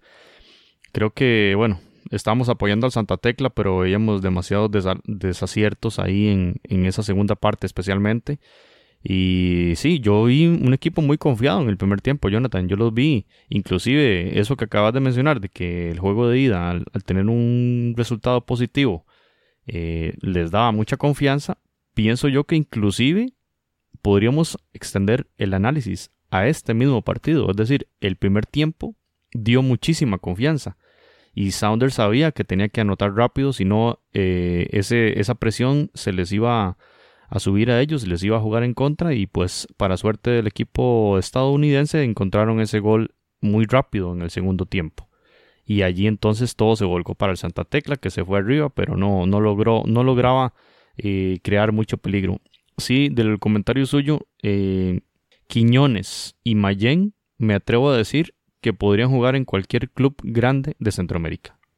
Quiñones por su fortaleza física, más allá de la técnica o, demás, creo que se, se posiciona bien, es muy rápido, pero demostró ante los delanteros de Seattle no tener ningún miedo en absoluto, más bien jugaba con mucha fuerza y este, bueno, no lo expulsaron, eso fue, eso fue bastante positivo para él porque sí en algunos momentos, como usted indica, el equipo Santa Tecla se pasó, creo yo, eh, y jugó con mucho fuego y se salvó de, una, de alguna expulsión. El árbitro fue Walter López, el guatemalteco, muy reconocido en toda el área de la CONCACAF. Y repito, Mayen me pareció lo más destacado de este equipo. Y yo siendo directivo de cualquier club, grande, inclusive acá de algún, algún club en Costa Rica, yo lo traería. Porque me parece un jugador que de mucha técnica, de mucho desequilibrio y tiene remate. Y me pareció que, bueno, en este juego lo intentó bastante, pero no fue suficiente. Y en, en el global eh, superior el Sounders. Y ahora eh, tendrá entonces ese pase en, en, cuartos de final. Vamos a ver cómo se va a comportar este equipo, ¿verdad? Ya, ya los dos juegos son ante rivales, ante un rival de mucho, mucho más peso que el Santa Tecla cómo lo va a hacer el Chivas de Guadalajara, ¿verdad? Vamos a ver eh, qué, va a suceder con este equipo de Seattle. Que me parece también, como un comentario fuera de lo táctico y lo técnico, eh, la afición de Sounders es bastante bulliciosa y eso sin duda también pesa. Eh, pesa cuando hay que echar mano de todas las, de todas las fortalezas suyas y en este caso el tema de la afición me parece, Jonathan, muy, muy fuerte. La afición del Sounders, a pesar de los 7 grados centígrados en que se disputó ese juego en Estados Unidos. Sí, es una de las aficiones más animadas, ¿verdad? Desde la MLS y, y uno de los mejores equipos, ¿verdad? Entonces también ellos, ellos, saben muy bien que pues tienen ahí uno de los mejores equipos de la, de la zona y al final de cuentas lamentablemente lo terminan demostrando aunque Santa Tecla por muchos momentos los tuvo contra la pared. Usted tiene ahí por ahí un, análisis global después de esta primera fase o esta fase de octavos de final, algunos apuntes e incluso ciertas conclusiones que podríamos sacar de esta, de esta primera fase, de estos octavos de final. Primero, en, esta, en estos partidos de vuelta no hubo ni una sola victoria de un equipo de Centroamérica. Ahí ya nos pone en contexto en cuanto a que de visita los equipos de Centroamérica, la verdad, estuvieron bastante mal. Ya lo dijimos la vez pasada, todos los partidos de ida son de local y, vamos de visita en todos los de vuelta. Así está organizado, entre comillas, por la Confederación y sin duda, bueno, y, y lo vimos en nuestros pronósticos, ¿verdad? Le pusimos el 1 a todos los mexicanos y, y, el MLS, ¿verdad? En esta ocasión, aquí se está viendo eso no hubo victorias de centroamericanos en esta, en esta jornada. Y sí dos empates, el Motagua y el Saprisa. En este caso, bueno, ya lo vimos. Creo que el Motagua sí tenía ciertas opciones de pasar. El Saprisa ya estaba en un partido de mero trámite. Y cuatro derrotas. Herediano en Tigres. El Olimpia en ese juego bastante complicado contra los estadounidenses. Y Santa Tecla, el partido que acabamos de ver. Y el Tauro que pierde, pero perdió anotando dos goles de visita que le, eh, le permitieron la clasificación. El único equipo de los seis centroamericanos, el único centroamericano que veremos en cuartos de final, Jonathan, el Tauro, representante de la Liga Panameña de Fútbol y ahora representante de Centroamérica en la máxima competición de la CONCACAF Liga de Campeones. Sí, la, la única esperanza para el fútbol centroamericano que ahora se las va a tener que ver contra uno de los equipos más fuertes que hay en este torneo, que es el, América. Yo espero que hayan visto para analizar a fondo al América y ver cómo plantear ese sistema defensivo que les pueda dar eh, la oportunidad de, de sacar una victoria. Hay que ver que ya hay un ya hay un historial de equipos panameños sacando resultados positivos en México, que fue el caso del Árabe Unido, que yo creo que eliminó a Tigres o al Monterrey en una pasada eliminatoria, en la, pasada edición de la Liga de Campeones. Entonces, por ahí yo creo que el sistema va a andar por ahí, por ahí, eh, un planteamiento defensivo óptimo para lograr contener a lo que pueda mostrar el equipo del América, aunque el panorama se ve difícil. De seis clubes, entonces, solamente uno, el Tauro, logra la clasificación, la esperanza del fútbol centroamericano. Y en, el en cuartos de final, la situación está así: los cuatro mexicanos clasificaron América, Chivas, Tigres y Cholos. Dos equipos de Estados Unidos, New York Red Bulls, Seattle Sounders, un equipo de Canadá, Toronto y uno de Panamá, el Tauro. Así es, Jonathan. Entonces esperamos que llenen el Rommel Fernández en ese juego contra el América. Partido que, bueno, definirá eh, bastante esta, esta ronda eh, para el equipo panameño. Bien, y el calendario de estos cuartos de final es de la siguiente forma. El martes 6 se enfrenta América en el Estadio Azteca contra el Tauro de Panamá a las 7 de la noche hora de Costa Rica, 8 de la noche hora de Ciudad de Panamá. Ese mismo día Tijuana recibe a Red Bulls. Sería al concluir el partido de la América sigue el de Tijuana a las 21 horas local acá en Centroamérica. Y el día miércoles 7 de marzo jugará Toronto recibiendo a Tigres a las 7 de la noche y el Seattle Saunders recibirá a Chivas a las 9 de la noche. Entonces no habrá dos partidos simultáneos, sino que podremos observar todos los, los cuatro juegos. Le pondremos especial atención al partido de América contra el Tauro, esperando una, una buena performance ahí del equipo panameño. Ya vieron, ojalá que vean el video, como dijo, dijo usted antes, Jonathan, el, ese empate, aunque quizá aquí sí el América eche toda la carne. Vendrán de jugar el fin de semana contra Chivas. Vamos a ver cuál va a ser la rotación que, el Pío Herrera va a realizar. Sin embargo, estas plantillas son tan profundas que pueden hacer cambio de los 11 jugadores y aún así tendrán un plantel de lujo contra el equipo de Panamá, el equipo del Tauro, que estará en cuartos de final entonces contra el América. Las Águilas del América recibirán en el Azteca al Tauro el martes y ese partido será el que le pondremos especial atención acá en Footcast y una, una Liga de Campeones de CONCACAF 2018 que va volando, ¿verdad? Un ritmo muy acelerado de competición.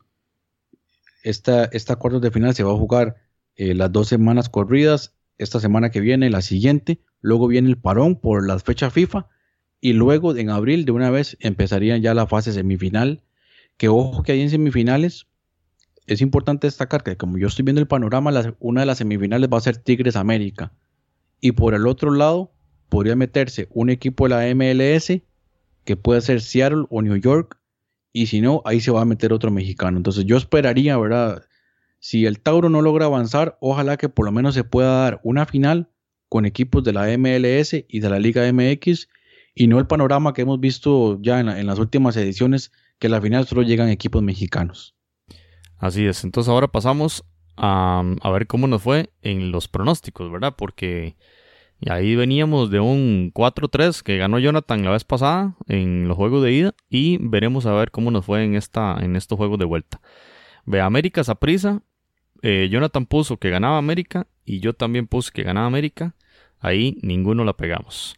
Chivas contra Cibao, ahí ambos pusimos que ganaban los locales y acertamos. Luego Sounders contra Santa Tecla, Jonathan acertó la victoria del Seattle. Y yo me fui bastante con mucha fe al equipo salvadoreño. Desgraciadamente ese 4-0 me alejó de ese punto. Y pues entonces yo puse el empate y perdí. Red Bulls, eh, Jonathan había puesto que ganaba al Olimpia. Yo puse el empate, así que Jonathan ganó ese punto. Cholos y Motagua, ambos le dábamos el, triunfo al equipo de Tijuana y el empate entonces nos hizo que ambos cometiéramos un error ahí en el pronóstico, nos falló la bola de cristal ahí Jonathan en ese partido. Eh, Tigres contra Club Sport Herediano, eh, ahí acertamos los dos con el gane del local. Toronto, Colorado, ambos tuvimos mucha fe en ese equipo de Altidor y no, nos fallaron Altidor y Jovinco y el partido igualado en la cancha y nosotros desacierto total en el pronóstico, ambos pusimos que ganaban los locales. Dallas Tauro, acertamos ambos con el triunfo del local. Eso sí, ahí pongo un, asterisco, yo iba con el triunfo de Dallas, pero la clasificación de Tauro y fue lo que al finalmente sucedió.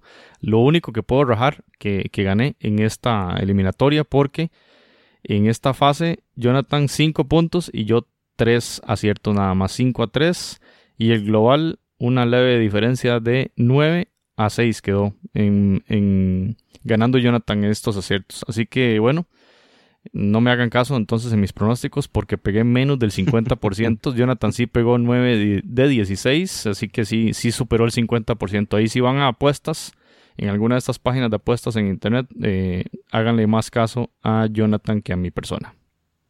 Bueno, yo creo que si ustedes van a, realizar algún tipo de apuesta, yo creo que es mejor que tienen una moneda al aire para sacar el resultado en lugar de, hacernos caso, ¿verdad? Ah, perder la plata. Y ahora, partidos, ahora, pronóstico para los partidos de ida de los cuartos de final, América Tauro. Ahí yo le voy a poner la ficha al equipo del América que se llevaría la victoria en ese partido de ida.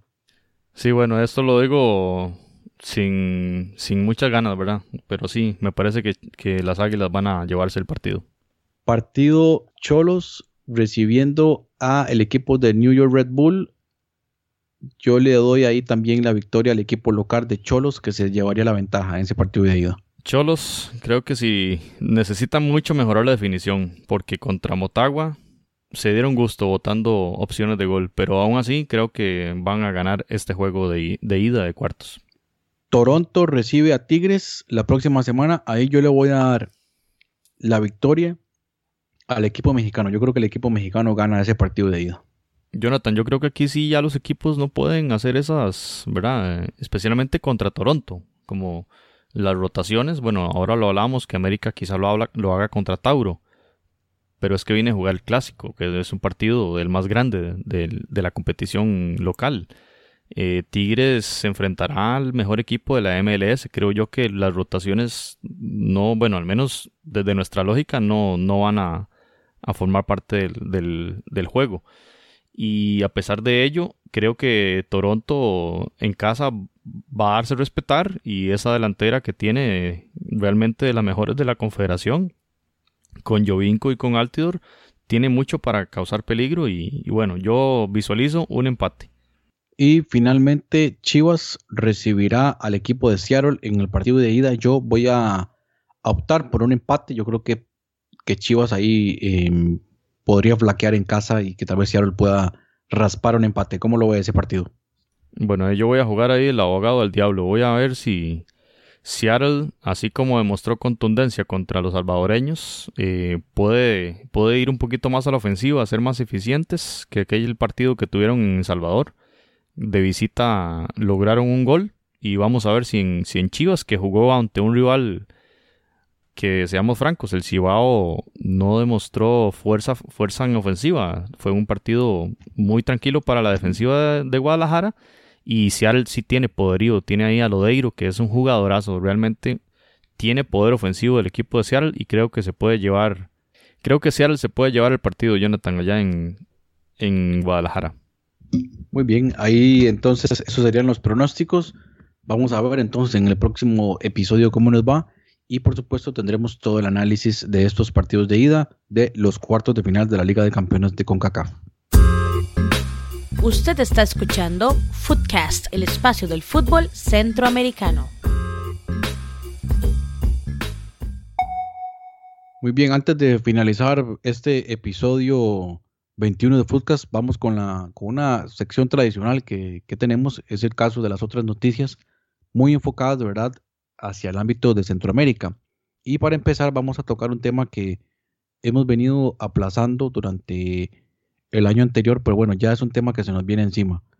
Y esta semana la FIFA ha indicado a la Federación Guatemalteca de Fútbol un ultimátum para lograr solucionar su situación organizativa, de lo contrario, estaría a las puertas de una posible desafiliación de la máxima autoridad del fútbol mundial.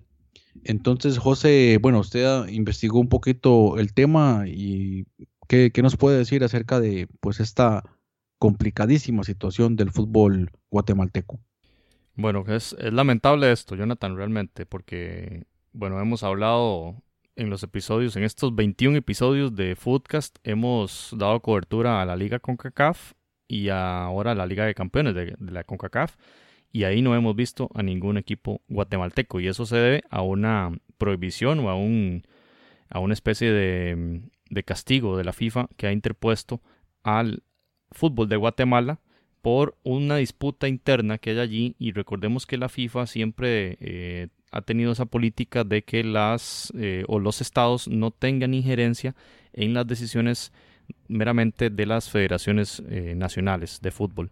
En este caso eh, en particular se trata de, de, una reforma de estatutos que fueron aprobados en la federación y que fue intervino, digamos, la Confederación Deportiva Autónoma de Guatemala, la CEDAC, que para efectos costarricenses, digamos, sería una homóloga de ICODER o un Ministerio del Deporte, es más o menos en esa, en esa línea, y pues esa injerencia de esta instancia, la confederación, le llaman, eh, ha molestado a FIFA, y pues entonces, luego de algunas asambleas que han realizado, la FIFA sigue eh, manteniendo la prohibición para que clubes guatemaltecos hagan eh, o disputen competencias internacionales y más bien les añade un ultimátum, les da al 30 de abril, como dijo usted, si no han resuelto la situación al 30 de abril, eh, la situación está de federativos, de, de, digamos, de no vincular injerencia estatal en temas de la Federación de Fútbol, entonces la FIFA va a proceder a la desafiliación de Guatemala como una federación asociada y esto significaría entonces todavía un retroceso más. Lo que está ahora aplicando es un castigo temporal y mientras daban una fecha y, ya la fecha está brindada el 30 de abril, si la Federación de Guatemala no ha resuelto eso para esta fecha, corre el riesgo de ser desafiliada y entonces un enorme daño, digamos, al deporte que se le está, se le está dando eh, de parte de los federativos. Hay bastante polémica y, y, siempre hemos visto un poco extraño eso desde acá, ¿verdad? Este, Vamos a ver si podemos ahí conversar con algún compañero en Guatemala, compañera, que nos brinde más luz sobre este tema. Lo cierto es que la FIFA en un oficio indica que todas las decisiones deben ser eh, respetando los estatutos de, la FIFA, en especial el estatuto 19, que lo que dice es que todas las federaciones miembros administrarán sus asuntos de forma independiente y sin la injerencia de terceros. Entonces, lo que está diciendo FIFA en, ese, en esa nota, en esa misiva que envió esta semana a Guatemala, a la federación, de hecho, la misiva se dirige a la Federación Nacional de Fútbol de Guatemala, ni al Estado, ni a esta SEDAC, esta instancia estatal en la que es una confederación de todas las confederaciones deportivas de Guatemala. Y la FIFA, eh, en cierta forma, dirige su nota a la Federación de Fútbol, es a la quien está legitimando como instancia nacional organizativa y oficial ante la Federación Internacional de Fútbol Asociado. Entonces dice, respeten el artículo 19 de los estatutos de FIFA y que básicamente dice eso que les acabo de mencionar, que no hay no debe haber injerencia de terceros, en este caso del Estado, en las políticas y normas y procedimientos también para nombrar a los representantes y los federativos que representan a esta organización local. Eh, de modo entonces, en resumen, hasta el 30 de abril tiene Guatemala para arreglar ese problema que tienen y si no, la FIFA va a proceder posiblemente con la desafiliación de Guatemala como un miembro de FIFA y eso todo lo que implica es que simplemente no, no existe para el mundo futbolístico. Y por supuesto no han faltado las, los comentarios alrededor de este tema en este caso de una voz especializada como el Pescadito Ruiz, más que el máximo goleador de la selección nacional de Guatemala, que en su cuenta de Instagram, eh, dirigiéndose a la FIFA, dijo con las siguientes palabras textuales, FIFA, te quiero agradecer por ratificar la suspensión que pesa sobre la Federación de Fútbol de mi país, porque yo, al igual que ustedes, pienso que nadie tiene que llegar a lucrar o utilizar la fe de FUT como trampolín político. Así empezó su post, que un post bastante grande en Instagram. Y además de esto que les acabo de leer, Carlos Ruiz arremetió contra varios federativos de la FedeFoot y dio nombres y apellidos de, ellos, inclusive mencionó miembros de la prensa eh, guatemalteca.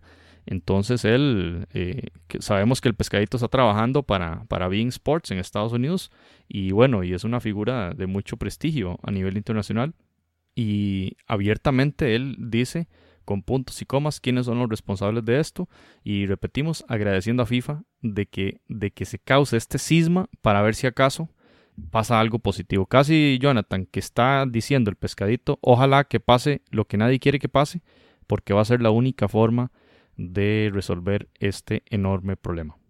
Sí, es bueno, definitivamente la situación es bastante compleja, entonces uno tiene que comenzar a leer, investigar lo suficiente para lograr entender desde dónde viene este, este, este tema y el por qué la FIFA ha sido tan exigente y con tan poca opción de, pasarle por encima a los estatutos, le ha dado tiempo a Guatemala para que logre solucionar sus, sus problemas, pero al parecer o a lo que logro entender al final de cuentas los tiempos todavía no se han cumplido y han llegado todavía tarde y aún no se tiene una claridad sobre el tema. Entonces, bueno, la verdad es que mm, vamos a seguir investigando sobre el tema, vamos a estar al tanto de lo que está ocurriendo y estamos en busca así de, mm, contactar a algunos compañeros, sobre todo en Guatemala, que nos puedan dar a entender un poquito más sobre la situación y vamos a seguirle eh, informando a todos ustedes. Vamos a continuar dándole seguimiento al tema. Entonces pasamos ahora a comentar un temita que surgió esta semana y es acerca de la próxima edición de la Copa América que se va a disputar en Brasil en el 2019. Y esto porque la Confederación Sudamericana de Fútbol, la Conmebol, ha informado esta semana que la próxima que esa edición, la edición 2019, va a contar con cuatro selecciones de CONCACAF. Entonces, según informaba el presidente interino, interino de la Conmebol, el señor Wilmar Valdés, se dice que cuatro selecciones de CONCACAF que serían tomadas con base en el ranking FIFA. Por lo tanto, Costa Rica eventualmente estaría entrando en ese, en ese ranking y un cuarto lugar que podría ser Panamá o el caso de Honduras. En otras ocasiones han invitado a Jamaica. Yo creo que aquí lo más importante es ver que Comebol está en busca de un mercado muy grande como es el, el mercado norteamericano, tanto Estados Unidos como por supuesto el mercado mexicano y está haciendo todo lo posible para contar siempre con estas dos selecciones. Y yo creo que esto no es que a ellos les gusta mucho CONCACAF y la, el crecimiento del área de CONCACAF. Yo creo que lo único en lo que están interesados es en ese mercado tan grande como el mercado norteamericano. El problema es que para el 2019 CONCACAF está organizando la Copa de Oro, que a diferencia de la Copa América se celebra cada dos años. Entonces, ¿qué pasa? Están organizados para la misma época, entre junio y julio. Por lo tanto, los equipos de CONCACAF no podrían participar en esta edición de la Copa América. Y lo que eventualmente podría suceder fue algo que ocurrió, me parece, en la Copa América que se disputó hace, hace algunos años y en donde las selecciones de CONCACAF tuvieron que ir a la Copa América con una selección sub-23 porque la CONCACAF no les iba a permitir llevar un cuadro titular a esa Copa América. Y ahí recordamos la participación, eso fue en el 2011, la participación que tuvieron por ejemplo Joel Campbell, eh, Leonardo Moreira en un partido contra Brasil, también estuvimos en ese grupo con Colombia y con Bolivia entonces, pues bueno, hay que ver qué va a ocurrir sobre ese tema. Y además, algo muy importante en relación de la próxima edición de la Copa de Oro, esa que se va a efectuar en el 2019, es que este 7 de marzo en Miami se van a dar a conocer los grupos y las selecciones que van a participar en la primera edición de la próxima Liga de Naciones de CONCACAF. Ese día entonces, bueno, la CONCACAF está planeando pues hacer el anuncio de los grupos, las elecciones que van a, enfrentar, los grupos, cómo van a estar conformados, pero además esa Liga de Naciones de CONCACAF será la que va a permitir decidir cuáles van a ser las selecciones que van a participar en la próxima Copa de Oro. Y esta semana anunció la CONCACAF que la próxima Copa de Oro va a contar ya no con las 12 selecciones, sino que va a contar con 16 selecciones. Entonces, se está expandiendo esta competición, la máxima competición de la CONCACAF, y además la clasificación va a ser con base en lo que suceda en la Liga de Naciones. Este 7 de marzo se van a anunciar también entonces cómo va a ser el sistema de, digamos, eliminatoria para la clasificación hacia esa Copa de Oro 2019. Pero además, algo muy importante es que la CONCACAF ha abierto la posibilidad de que países fuera de Estados Unidos, México y Canadá, que son los en donde se han efectuado partidos de Copa de Oro, puedan ser sedes de algunos partidos de esta edición 2019. Entonces, ¿qué podría suceder? Por ejemplo, que en Costa Rica se lleve a cabo un partido, un partido de Copa Oro entre selecciones que no sea la de Costa Rica, por ejemplo o que en El Salvador o en Panamá, en el Rommel Fernández, se lleva a cabo un partido de algunas otras elecciones del área de CONCACAF. Es decir, abrir un poquito ese, mm, e, ese, ese tema de las sedes. Y otra opción que se anda rondando es que varios países de Centroamérica logren ser sede de eh, una, una, competición que yo lo veo un poquito más difícil. Yo creo que lo, lo, lo que podría ocurrir ahí en ese caso es que algunos países pueden ser sedes, pero de algunos partidos únicamente, que sea una competición que se vaya a organizar en conjunto. Entonces, así está la situación. Cambios muy importantes en la CONCACAF se están presentando tanto con la nueva edición de la Liga de Naciones como la próxima edición de la Copa de Oro en el 2019. Bueno, y yo regresando al tema de la Copa América Brasil 2019, lo que uno lee en la página de Conmebol es que hasta ahora, la semana anterior, se realizó la, el nombramiento del comité organizador de esta Copa. O sea, faltando un año, año y cinco meses, digámoslo así, desde la distancia uno verá, uno vería eh, cierto nivel de, no sé, desorganización o no sé, como que le están dejando todo para muy tarde y no saber siquiera eh, cuáles van a ser los, los países que van a competir eh, es un poco, un poco extraño y creo que hay mucho margen de mejora para nuestras confederaciones en este continente, tanto la del sur como la del norte. Me parece a mí entonces, eh, porque bueno, vimos la noticia en varios medios de acá, eh, de Costa Rica y de Honduras, y veíamos esa enorme satisfacción o, como una cierta motivación de parte de estos medios locales para ver si llaman tanto a Costa Rica como a Honduras a esa copa, ¿verdad? Porque bueno, siempre es bonito estar en una competición de, de tan alto nivel. Pero si nos remitimos a la página oficial de Comebol, no hay ninguna, ningún indicio de quiénes podrían ser, pero lo que sí está seguro, Jonathan, es que va a haber selecciones invitadas. ¿Y por qué? Porque ellos son 10, son 10 equipos, hay 10 confederaciones, 10, perdón, 10 selecciones. Entonces no es posible agruparlas eh, en dos grupos de 5, por ejemplo, sino que o los agrupas en grupos de en, en tres grupos que completen dos equipos o hay que hacer cuatro grupos para completar 16 selecciones para nivel de competencia y que no clasifique ningún tercer lugar, lo más lógico es que disputen 16 selecciones esta Copa América 2019. Entonces allí lo que sí dice la, la confederación en su página oficial es que están haciendo la organización y que se van a preparar para recibir tanto a las naciones suramericanas como a países de más países invitados, dice textualmente la página de Comebol. Entonces sí hay como una luz de que podría haber alguna invitación ahí, pero eh, en resumen son rumores nada más y habrá que esperar a cualquier noticia que indique eh, la Comebol sobre esta posibilidad de que cuatro selecciones del área de CONCACAF disputen la Copa América. Aún así, Jonathan, serían cuatro, serían 4 y 10, 14, habrían que invitar a dos selecciones más, que incluso se ha, se ha hablado eh, también como rumor de que podrían ser dos, dos selecciones de la UEFA.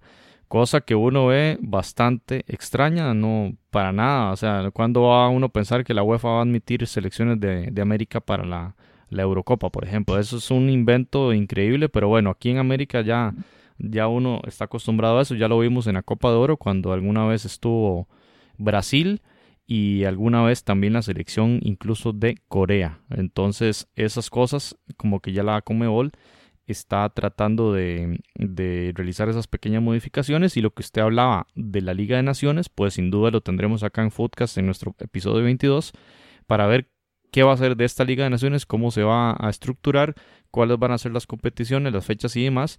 Y sin duda alguna que todos esos cambios que está realizando la CONCACAF para mejorar y para llevar eh, o quizá para ser más eficiente y más eh, redituable económicamente las diferentes competiciones. Ya hemos visto los cambios de la, de la creación de la liga CONCACAF y estamos viendo la, un nuevo formato de la Liga de Campeones y ya va a empezar ahorita el, el tema en Caribe que se van a jugar dos ligas de clubes según su jerarquía también para determinar quién va a ser el campeón, quién va a la liga con CACAF y quién va a la, liga de campeones. Entonces hay como una serie de transformaciones a nivel general en las competiciones y lo mismo está sucediendo en Conmebol, ¿verdad?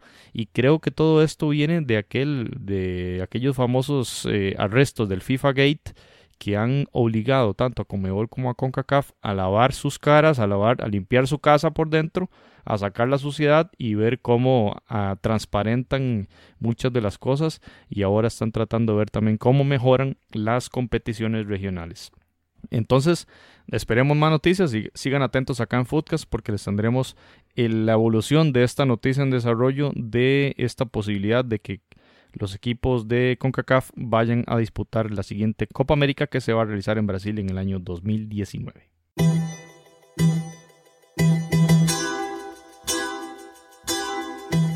Usted puede escuchar otros episodios en foodcast.org. Muy bien, entonces pasamos a otro de los temas que teníamos ahí en la agenda y es el despido del entrenador costarricense Ronald González del equipo de comunicaciones, quien definitivamente la temporada anterior cerró de muy mala manera y esto provocó el despido o la, separación, la separación de varios de los jugadores, entre ellos el señor Diego Estrada, costarricense que estaba en el equipo de comunicaciones. Esta temporada el equipo Crema de nuevo no inició de la mejor manera y finalmente la gota que derramó el vaso fue la derrota 3 a 0 contra el Malacateco, uno de los equipos más débiles de esta liga de esta liga profesional en, en Guatemala con la participación de los costarricenses Ángel Porras y el señor Lescano. Esta derrota es la que finalmente provoca el despido de Ronald González y bueno, en este momento Comunicaciones estaría en busca de, de, un nuevo entrenador para ocupar las riendas del equipo Crema, uno de los equipos sin duda más importantes del fútbol de Guatemala. Le vamos a estar dando más seguimiento a lo que ocurra también en el fútbol guatemalteco. el Choco Lozano, el balón hacia la derecha para Portu, ojo que recibe Portu, Portu intentaba el autopase, le salen al paso el Choco en la media punta, era un 2 para 3 el tiro.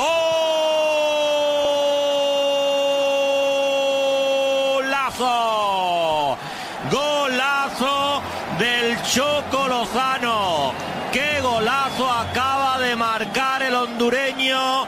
para poner el 0 a 2.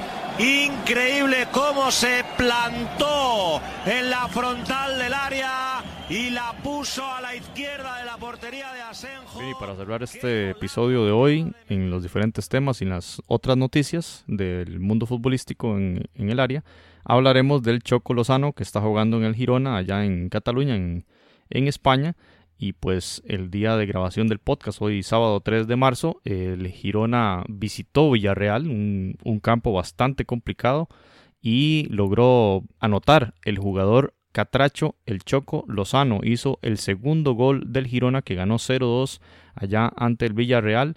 Una excelente anotación desde fuera del área, una colocación muy buena en el ángulo, pierna derecha de Anthony el Choco Lozano. Así que la primera anotación del Choco en la primera división en la Liga Española de Fútbol, un golazo y sin duda que además Jonathan tienen a este equipo bastante bien colocado y esperamos, auguramos una buena, eh, un buen resto de campaña para este jugador Catracho en el Girona y que deseamos desde ya que clasifique ojalá a la Europa League porque está ahí, en este momento está de séptimo lugar con 40 puntos y a solo uno del Villarreal, al equipo al que acaba de ganarle y está muy está tocando las puertas de disputar la Europa League para la temporada 2018-2019. Jonathan sería excelente para el fútbol centroamericano.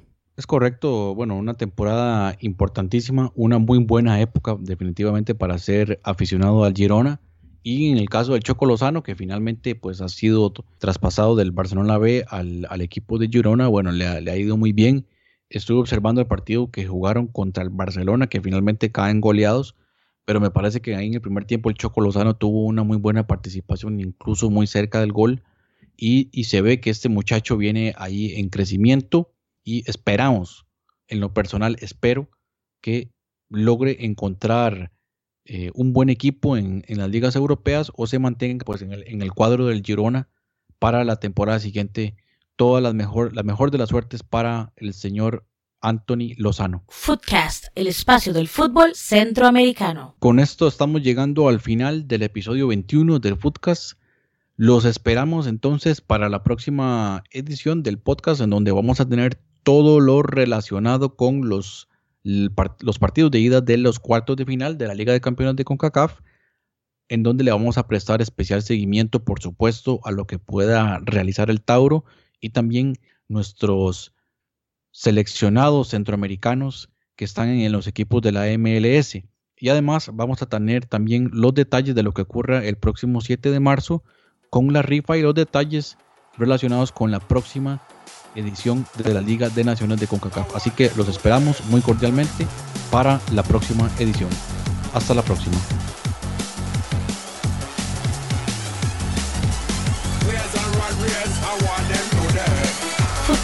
El espacio del fútbol centroamericano.